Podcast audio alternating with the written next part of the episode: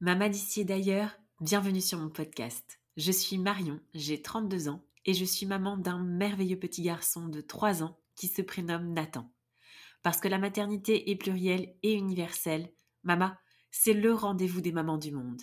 Ici, on ouvre son regard sur la maternité, sa maternité. On tend à faire connaître cette vision de la maternité à la fois avant-gardiste tout autant qu'ancestrale. On se donne la liberté de penser sa maternité autrement, différemment. Parce que Mama le podcast, c'est un appel à incarner sa maternité en s'inspirant, se nourrissant des histoires, des us et coutumes, des traditions des mamans d'ici et d'ailleurs. Mama le podcast, c'est un temps qui nous est offert où les histoires sont authentiques et les émotions pures.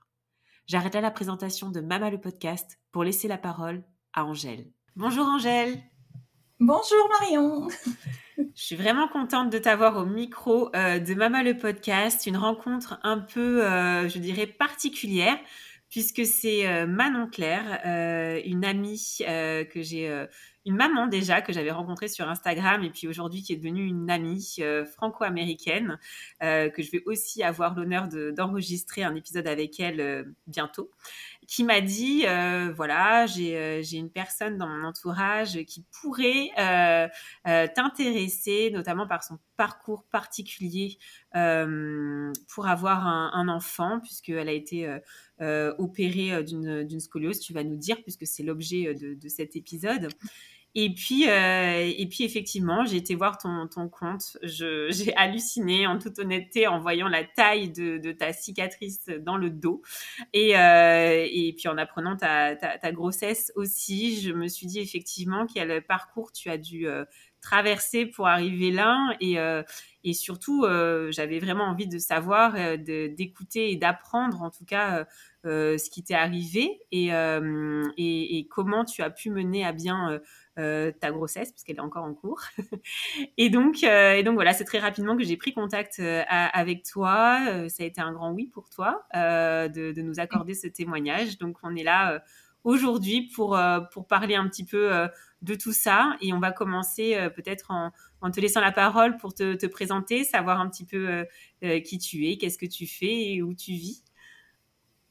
Euh, oui, bah, merci Marion. Euh, je suis ravie de parler euh, de mon expérience et, et de la grossesse en tant que femme après opération du dos.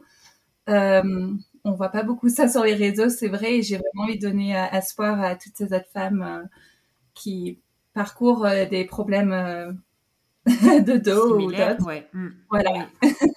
Euh, ben voilà, je m'appelle Angèle, euh, j'ai 30 ans ce mois-ci. Ben, je suis née en Guadeloupe, mais je réside maintenant aux États-Unis, dans le Colorado. Ouais. Euh, j'ai une enfance un peu hors du commun. Euh, pendant la saison cyclonique, j'habitais aux États-Unis, donc de juillet à décembre, et pour que mes sœurs et moi soyons bilingues et biculturels. Et pendant mon adolescence, ben, on a appris que j'avais une scoliose. Et, euh, et, en mai 2021, j'ai eu une opération du dos de T1 à L4. Wow. Donc c'est vraiment pour que les gens comprennent. De toute façon, il y aura sûrement. Euh, enfin, je, partagerai aussi ton compte, mais pour que les gens comprennent, c'est vraiment tout le dos. On est d'accord? Ouais. C'est deux tiers du dos. Voilà, c'est ça. Voilà, c'est impressionnant. C'est vraiment impressionnant. Et donc ça a été décelé quand tu quand tu étais euh, adolescente. C'est ça? Avant ça, tu n'avais jamais eu de, de, de, de problème particulier non, donc en fait, euh, j'ai été diagnostiquée euh, entre euh, environ 11-12 ans. Oui. Et ma sœur aînée de 4 ans avait été diagnostiquée à ce même âge grâce à la gym, je crois. D'accord. Et donc mes parents savaient qu'ils devaient garder un œil sur moi, sur mon dos. on a toutes les deux porté un corset pendant 4, 4 ou 5 ans. Oui. Pauline était plus disciplinée que moi. J'imagine, ça doit pas être simple, ouais. Hmm. Euh, moi, je trouvais ça très oppressant et j'ai eu horreur. euh, voilà, et donc tous les six mois, en grandissant, j'allais chez le neurologue, on faisait des tests, on faisait des radios, on avait des nouveaux corsets euh, en fonction de notre, euh, de comment on grandissait. Et à 18 ans, on m'a dit bon ben c'est bon, on arrête le corset et on, évite l'opération pour, pour l'instant et on m'a dit de me mettre à fond dans le sport et de se revoir dans 10 ans. D'accord, ok. ils avaient vraiment espoir parce que j'avais arrêté de grandir et que mes os étaient stables. Et ils avaient espoir que ça ne s'empire pas. Mais malheureusement, c'était pas le cas. Euh, je me suis mis à fond dans euh, euh, le yoga, le pilates, la natation, le coach sportif et tout. J'ai vraiment, j'ai tout fait qui était, on dit, holistique. Oui. Pour aider mon corps. et ça m'avait beaucoup aidé. J'avais pas vraiment de douleur. Je, je vivais une belle vie. Et même en allant euh, à la salle de radio, je me suis dit, ah, ils vont voir, j'ai récupéré des degrés, euh, ça ira bien. Mais en fait, la réalité, c'est que j'ai pris 10 degrés de, dans chaque courbe. Et donc, l'opération était de nouveau sur la table euh, de discussion. Donc, la scoliose, on est bien d'accord, c'est c'est donc la colonne vertébrale qui, qui, qui, a une courbe, c'est ça, au niveau, oui. au niveau, c'est bien ça. Donc là, effectivement, c'est un affaissement plus d'un côté, c'est ça, si je comprends bien? Alors, ça dépend. Moi, j'ai une scoliose euh, qu'on dit S. Et en fait, euh, donc c'est une double courbe. Ok. Ça ressemble vraiment à un S. Donc, euh, souvent, tu as une courbe un peu plus prononcée que l'autre. Et c'est le cas pour moi, mais pas de temps. Et c'est là où j'ai eu beaucoup de chance, moi, dans mes deux courbes. Elles étaient plus ou moins égales. Donc, j'avais quand même une sens de, d'équilibre. D'accord, je vois. Oui, ok. J'avais les épaules et les hanches alignées, tandis qu'il y a des femmes ou, des hommes aussi où euh, tu vois que vraiment leurs épaules et leurs hanches sont pas du tout alignées. D'accord. Ta sœur, ça a été le même parcours? Euh, Oui. Avec l'opération aussi, donc? Euh, Non. Alors elle, elle est. On parle maintenant d'opération pour elle. Elle a eu deux grossesses et donc c'est là où c'est intéressant en fait. Donc, quand je, on parlait de, de me faire opérer, euh, je parlais donc avec les, les, chirurgiens et je leur ai dit que je voulais tomber enceinte. Et donc, eux, ils m'ont conseillé de me faire opérer avant de, de commencer à avoir des enfants. Parce qu'ils disent que pendant la grossesse, ça peut empirer la courbe. Et j'avais vu ma sœur traverser une première grossesse où ça n'avait pas affecté sa courbe. Donc j'avais quand même espoir que ça ne soit pas réellement le cas. Enfin, comme ils disent, tous les corps sont différents, tout se passe différemment. J'ai une bonne hygiène de vie, je fais le sport, euh, je vois le kiné, etc. Mais j'avais aussi peur pour ma santé parce que si la courbe s'empire, ben, l'opération est plus compliquée. D'accord. Et plus tu âges, enfin, plus les années passent, plus l'opération devient compliquée, juste parce que tu es moins jeune et, et c'est plus dur, quoi. bien sûr, bien sûr, oui, c'est évident, oui. Mm, mm. euh, donc, euh, ma sœur, après sa deuxième grossesse, là, elle a appris que justement sa courbe s'est vachement empirée. Oui. Et donc maintenant, elle aussi, elle va devoir se faire opérer. D'accord. Mais pour ces deux grossesses, aucune. Euh, enfin, on voit que ça s'est aggravé, mais aucune complication grave, en tout cas, au cours de ces deux grossesses. Non, non. Elle a pu, ses enfants sont en très bonne santé. Elle a passé une bonne grossesse. Euh, j'ai l'impression qu'elle s'est moins plaint que ce que moi je me plains maintenant. j'ai vraiment euh, cette sensation que ça me tire le dos. Euh, en fait, tout est, tout se met en avant pour moi et je peux pas compenser avec le dos. Bien sûr, ouais. Mm, mm. J'ai pas de, de, souplesse du tout, donc euh, ça tire vachement sur la colonne. Ouais. Euh, et c'est pas très agréable. Et dès que la petite, donc c'est une fille que j'ai, dès qu'elle euh, dès, qu'elle se tourne ou quoi, bah, ça change tout mon centre de gravité. Je dois, mm. voilà, je dois avoir un kiné. Je... Donc j'ai beaucoup du mal à ce niveau. D'accord. Alors pourquoi, si je pose la question, pourquoi si ta sœur, ces deux grossesses, donc elle les a menées à, terme et très, enfin bien en tout cas, euh, sans, opération, qu'est-ce qui t'a poussé pour le coup toi à la faire euh, avant? C'est le, corps médical qui t'a fortement conseillé de le faire avant? Euh, alors, oui, donc j'ai vu trois chirurgiens différents, mmh. deux qui étaient choqués qu'on m'avait pas opéré avant. D'accord, ok. Et qui m'ont euh, oui, qui m'ont fait peur. Oui. Ok. c'est pas du tout eux qui m'ont euh, opéré. Non, moi j'ai vu, euh, j'ai choisi de me faire opérer à la Timogne à Marseille par professeur Fuentes. Oui. Et je le recommande vraiment à quelqu'un. Si c'est un problème de dos, c'est le professeur à aller voir. et il était très doux avec moi, très compréhensible. il m'a dit c'est ton choix. On voit qu'il y a une progression et que ça va continuer à progresser. T'as l'âge où Hmm. c'est peut-être mieux de le faire. Enfin, il était vraiment doux et euh, il m'a aidé à, à prendre la décision euh, sans peur. J'ai toujours voulu être maman et, et je voulais vraiment donner euh, toutes les chances pour que moi et le bébé, on ait une bonne expérience. Et j'imagine, et maintenant, je suis contente d'avoir eu l'opération avoir- avant d'avoir un enfant. Oui. Et parce que l'opération, je, ça m'a pris trois mois pour être plus ou moins indépendante, mais Ouais. vraiment un an pour euh, me sentir bien. Donc en fait, j'aurais eu besoin de beaucoup d'aide si j'avais un enfant. totalement. Parce que l'opération, pour le coup, oui, dis-nous comment, comment ça s'est passé? Euh, donc, euh, je suis allée à la Timogne à Marseille et euh, on m'a opéré du dos. J'y suis restée dix jours à l'hôpital. J'ai eu Ouais. beaucoup de mal avec la morphine parce que je prends pas beaucoup de médicaments, donc ça, Mm. ça, ça m'a vachement affectée. Et euh, au bout de dix jours, on m'a dit que c'est bon, je pouvais rentrer chez ma mère. Et, euh, et là, j'ai fait, euh, je suis allée en centre de rééducation pendant trois mois. D'accord. dans le centre de rééducation, ils t'apprennent à fonctionner dans ce nouveau corps Oui. et à, à créer de la masse musculaire. J'avais perdu beaucoup de poids pendant les dix jours à l'hôpital. Hmm.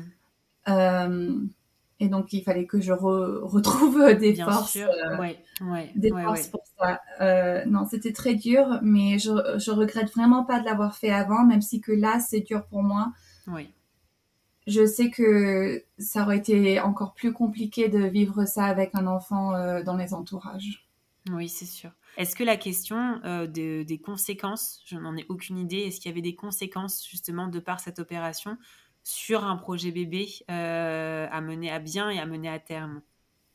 Alors oui, j'avais posé toutes ces questions. Il m'avait dit qu'en fait, il fallait juste que j'attende un an après l'opération. Ce que j'ai attendu euh, un peu plus d'un an au final. Et, euh, et c'était la seule, euh, voilà, la seule règle à suivre, c'est d'attendre un an. Et enfin, de Et après, il n'y avait pas de, il y avait pas de souci, en tout cas pas de, pas d'impact en tout cas sur sur une grossesse. Il m'avait prévenu que sûrement je ne pourrais pas avoir des péridurales. Voilà. Donc, euh, on m'avait prévenu que euh, certains docteurs ne voudraient pas le faire parce que c'est ça avec. euh, en fait, c'est compliqué. S'ils ratent, il y, y a beaucoup de complications qui peuvent venir qui mènent à une autre chirurgie, quoi, une autre opération. Et donc, j'ai parlé avec l'anesthéologue ici. Oui. Et ça, c'est un conseil que j'aimerais vraiment donner aux femmes. Si vous êtes opéré du dos ou que vous avez des problèmes de dos, il faut, dès que vous savez que vous, vous êtes enceinte, parler de votre euh, plan d'accouchement euh, avec Oui. euh, parce que il était juste complètement ravi de me voir. Il me dit, vous savez pas combien de fois je me retrouve sur euh, ben, un champ de travail où personne m'a prévenu que voilà, elle avait le dos opéré. Et donc là, je suis venue avec mes, euh, mes radios, je suis venue avec toutes les informations que mon docteur m'avait données, et pour que lui et moi, on puisse discuter, discuter sans le stress d'un bébé en accouchement, sans les hormones, sans les, sans les émotions et le stress. Ouais. Et on a pu euh, vraiment trouver ce que moi, je préfère faire maintenant. Et, euh, et je me sens préparée. Donc, même si que les options qu'on m'a données, je suis pas ravie. Ah. Ah. D'accord. En fait, tu es venu avec ton projet de naissance, c'est ça, et eux, ils t'ont dit ce qui était le plus adapté par rapport à ce que tu avais. C'est ça, exactement. Et donc, euh, voilà, j'ai deux choix. Soit j'arrive à le faire complètement naturel, ce qui est mon Ouais. but, et vraiment ce que j'aimerais faire. D'accord. Et je fais tout ce qu'il faut pour avoir, arriver. les- Oui, oui, c'est pour avoir euh, un, un accouchement naturel. Mais je sais aussi que ben, la vie, des fois, euh, et le corps euh, fait ce qu'il veut. Et, euh, et des fois, voilà, t'as pas le choix. Et, c'est pour ça qu'on a la médecine quand même. Donc, même si que je, je crois beaucoup en holistique, j'ai quand même aussi beaucoup de respect pour la médecine moderne. Mm. Et, et, et donc, l'option, si j'arrive pas à accoucher euh, naturellement, s'il y a une complication pour le bébé, si quoi que ce soit qui se passe, malheureusement, on va devoir complètement m'endormir pour une césarienne. Ils vont pas pouvoir faire euh, que euh, l'endormissement du, du bas du corps à cause de mon dos. Comment tu te prépares justement à ces deux, euh, ces deux options qui s'offrent à toi? Voilà. Euh, donc je suis donc je lis un livre euh, en anglais comment ça s'appelle? Euh, je vais le prendre après mais euh, c'est des histoires de femmes qui accouchent naturellement. Et donc ça me donne beaucoup confiance euh, j'ai moins peur j'imagine comment ça se passe je vois bien que c'est pas genre tout beau ou tout facile. Mais elles ont des bons conseils des conseils pour comment respirer comment se positionner. Et c'est toutes des histoires complètement différentes. Donc en fait, je suis vraiment en train de m'imprégner que tous les accouchements ne se ressemblent pas et, euh, et qu'il faut juste apprendre à s'écouter soi-même, écouter son corps, écouter son bébé et aller avec. Et ensuite, euh, j'ai commencé à faire des massages euh, périnales. Oui, oui, c'est vrai. Bah oui, tu es au troisième trimestre, c'est ça? Oui, c'est ça? Oui, oui. Ouais, ouais. Moi aussi, je Donc, les ai fait. Ouais. Ça Oui. fait bizarre de dire ça. Ben oui, mais eh, enfin, franchement, c'est génial. Ben, moi aussi, après, je le disais pas à cette époque-là, mais maintenant, euh, maintenant, je le dis. Mais euh, j'ai j'ai rien eu, pas une seule déchirure, rien du tout. donc, euh, donc, comme quoi, euh, ça marche. Voilà, donc je fais des massages, je vais à des cours de pilates. Super, et, super. euh, et là, j'ai, je me suis mis dans un groupe, je- ça, ça s'appelle Mama Naturelle et, euh, en anglais. Ouais, Et euh, en fait, c'est un cours de comment accoucher naturellement avec et donc c'est un cours que tu prends avec euh, ton partenaire, donc avec mon mari.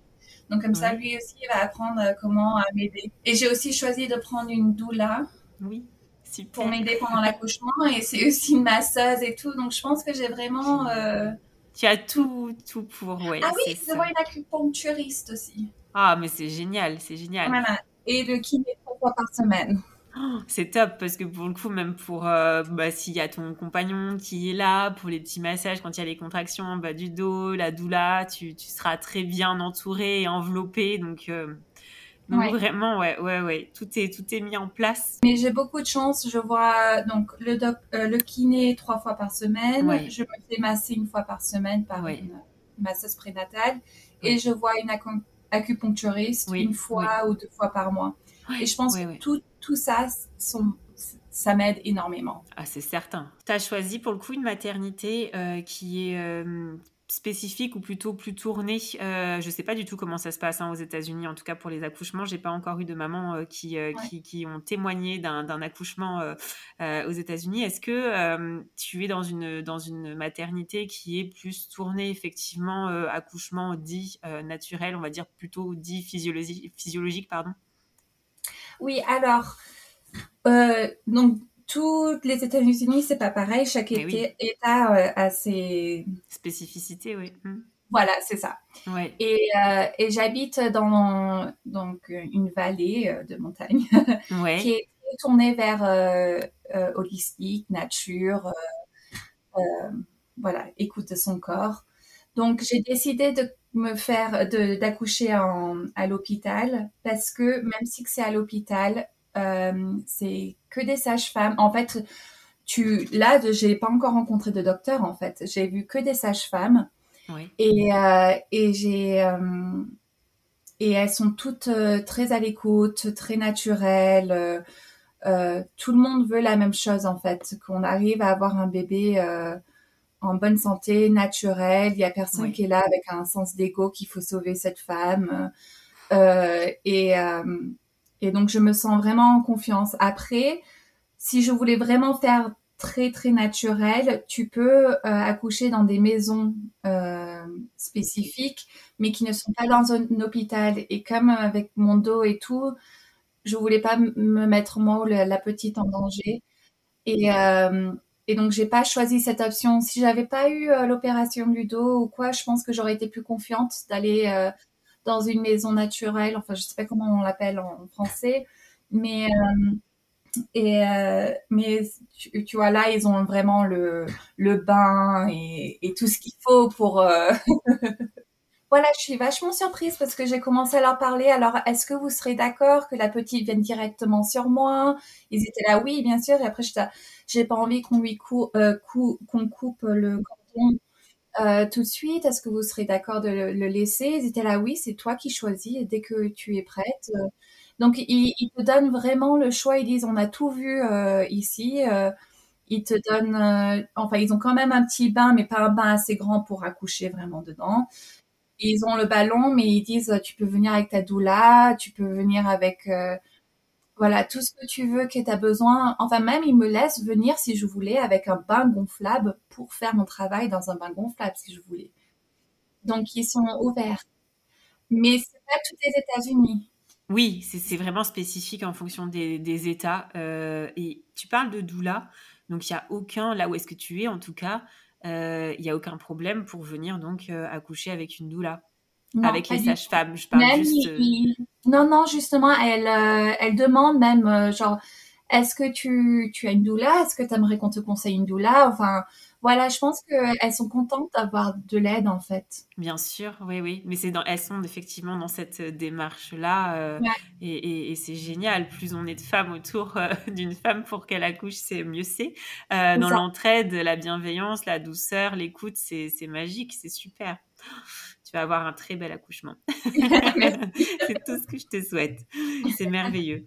Quel est le message euh, par rapport justement On a ouvert l'épisode avec ça. Euh, avec ce message-là, tu as commencé par ça euh, en disant que, que tu avais le besoin aussi de dire à toutes les, les, les femmes, ben les hommes aussi, mais bon, c'est vrai que les, les personnes qui nous écoutent, ce sont euh, des femmes, des mamans euh, pour la plupart, euh, qui traversent justement ce que tu as pu euh, traverser toi aussi. Quel est le message que tu voudrais leur, leur donner? En fait, il n'y a jamais un bon moment de tomber enceinte. Tu Hmm. peux toujours te préparer et en fait, le, le monde bouge trop vite. Je sais pas comment dire, mais voilà, je me suis vachement préparée à, ce- à cette grossesse. Et euh, j'étais forte, j'avais fait le détox, j'avais plein de muscles, je me sentais vraiment euh, en contrôle de mon corps et bien préparée. Et euh, on avait commencé à essayer, on ne tombait pas enceinte. Et, et ensuite, mon père, j'ai dû accompagner mon père en fin de vie pendant un mois. Et là, j'ai perdu toute ma masse musculaire. J'étais plus du tout en tête de tomber enceinte. Enfin, c'était plus du tout quelque chose euh, que je Qui était à que j'espérais. ouais. Hmm. Voilà, c'est ça. J'étais et euh, et au final, je suis tombée enceinte deux semaines après la mort de mon père. Donc euh, vraiment pas du tout. J'étais plus dans un corps préparé. J'étais plus dans un mental préparé. Et c'est à ce moment-là que l'univers m'a donné ce beau cadeau. Et euh, et même si que j'ai des petites complications ici et là, ben c'est pas parfait. J'ai pas le corps parfait que j'imaginais que j'allais avoir.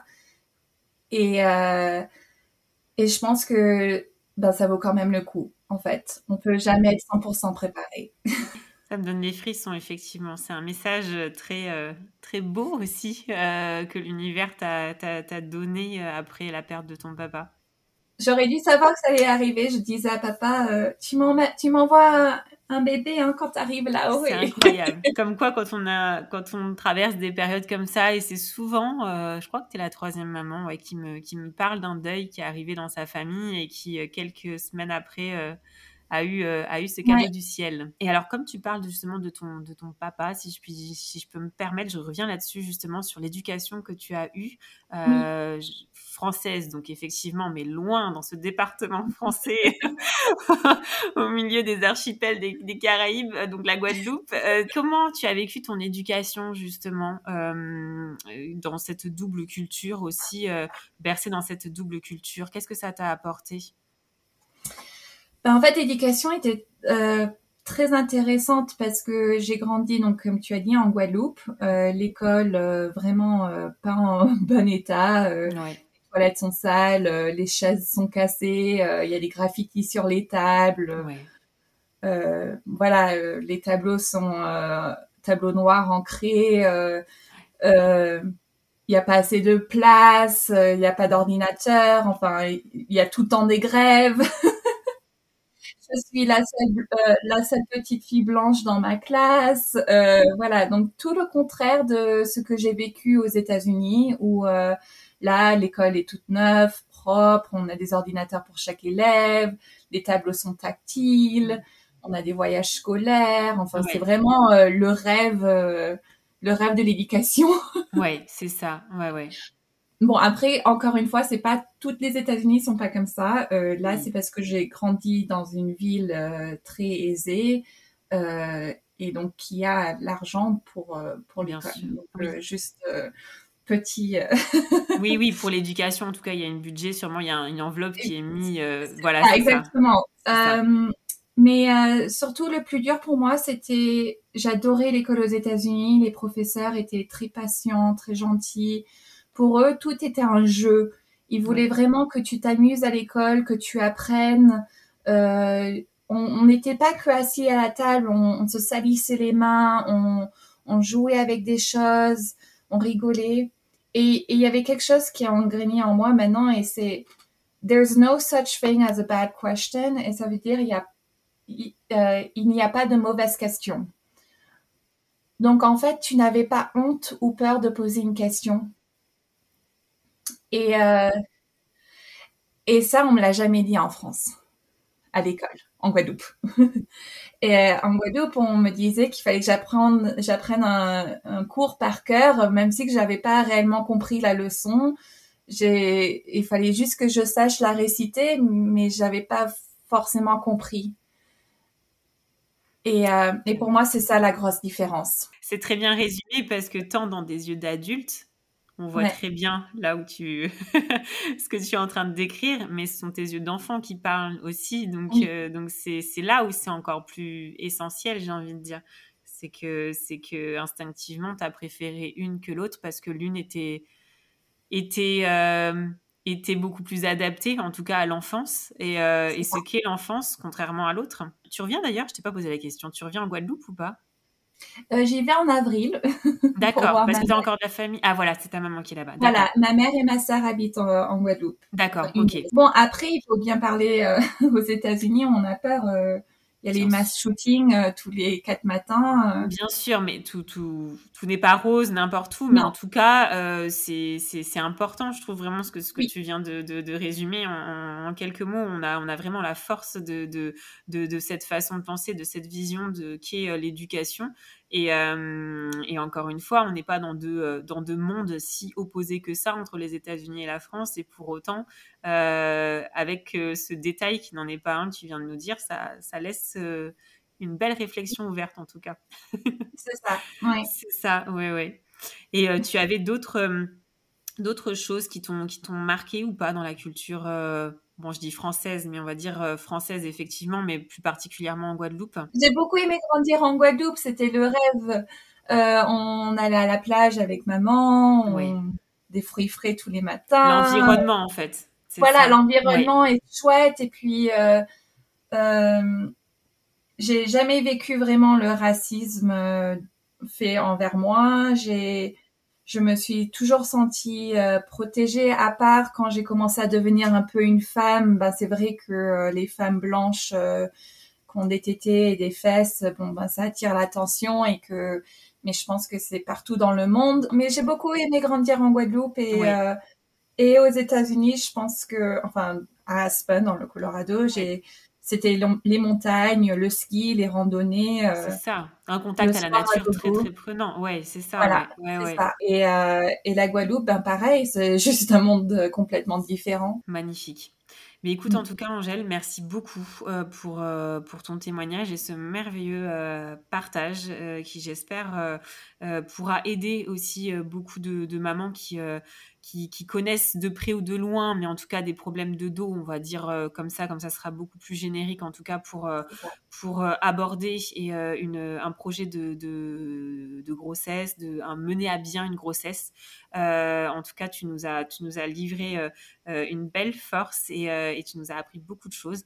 Donc voilà, vraiment merci beaucoup. Je ne sais pas si tu avais quelque chose à ajouter ou un sujet dont on n'aurait pas abordé, tu souhaitais parler.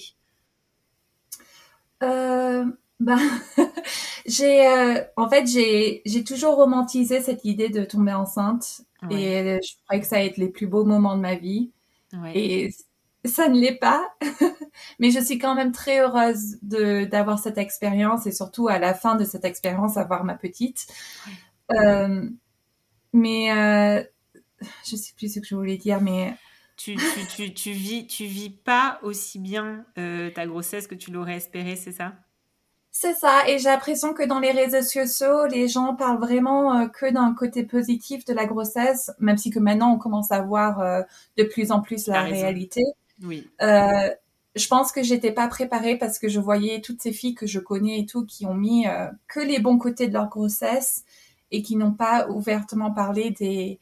Et après, bien sûr, tout le monde le vit différemment, mais ben, c'est ça parce que je, je porte beaucoup de euh, guilt, je sais pas comment dire, de... De culpabilité?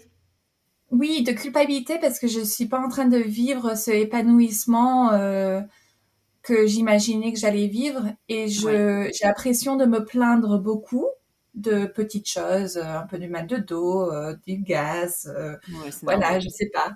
Mm. Et j'ai l'impression de me plaindre beaucoup et euh, et j'ai peur que ça affecte ma petite parce que j'ai l'impression d'avoir euh, ce, ce, côté très négatif de ma grossesse. Mm.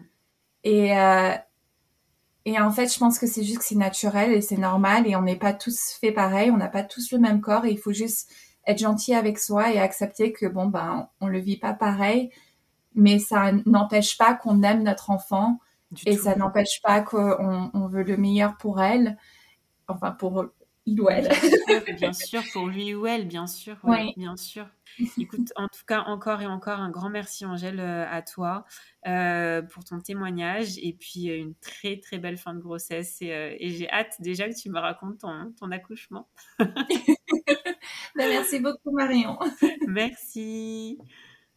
Mama, merci pour ta fidélité et ton écoute si précieuse pour moi et toutes les mamas auditrices. Abonne-toi à mon compte Instagram mama.lepodcast pour y retrouver les moments phares des épisodes et bien plus. Mama le podcast est présent sur toutes les plateformes d'écoute les plus connues ainsi que sur YouTube. Alors n'hésite pas à t'abonner, commenter, liker et partager à toutes les mamas qui souhaitent entrer dans notre cercle de mamans du monde. Je te dis à très vite pour un nouvel épisode hors série avec Cécile, une maman de trois enfants, qui viendra vous parler de l'aptonomie, une pratique pour une grossesse sans stress et un postpartum 100% zen. Mais en attendant de retrouver Cécile, maman n'oublie pas, ta maternité t'appartient. Elle est un univers aussi merveilleux que le monde à explorer.